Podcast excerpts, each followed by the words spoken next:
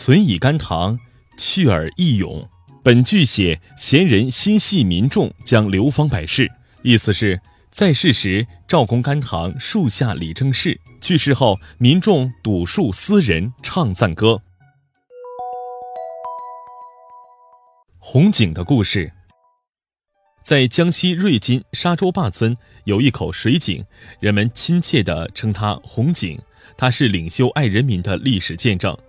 一九三三年四月，中华苏维埃共和国临时中央政府迁到沙洲坝以后，毛泽东主席发现村里群众长期以来喝的是很脏的池塘水，便把解决群众饮水难的问题挂在心上。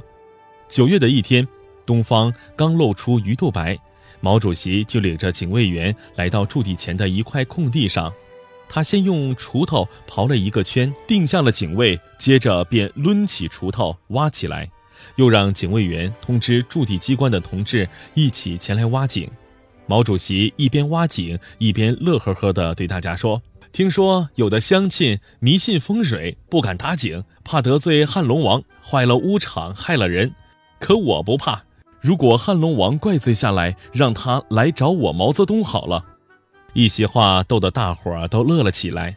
在他的带领下，没用几天功夫，一口水井就挖成了。为了使井水更清澈，毛主席亲自下到井底铺沙石、垫木炭，涓涓清流从井底涌上来，当地老百姓高兴地拍手称好。红军长征离开瑞金后，国民党反动派卷土重来。企图填掉这口井，村民同敌人展开了针锋相对的斗争。敌人白天填，村民们夜里又把井挖开，就这样填了又挖，挖了又填，反复了好几次。一九五一年，沙洲坝人民将这口水井进行了全面整修，并取名为红井，在井旁立了一块木牌，刻上“吃水不忘挖井人”。时刻想念毛主席十四个赤金大字，红井水哦，甜又清，一曲《红井水》唱遍了大江南北。如今，红井享誉海内外，成为人们向往仰慕的神圣之地。